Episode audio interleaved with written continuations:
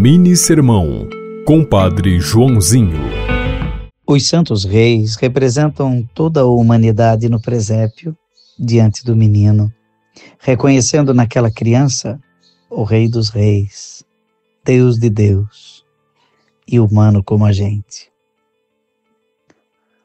Os reis vindo do Oriente trouxeram incenso, que era oferecido a Deus, reconhecendo que ali estava o próprio Deus, feito carne na fragilidade do menino de Belém.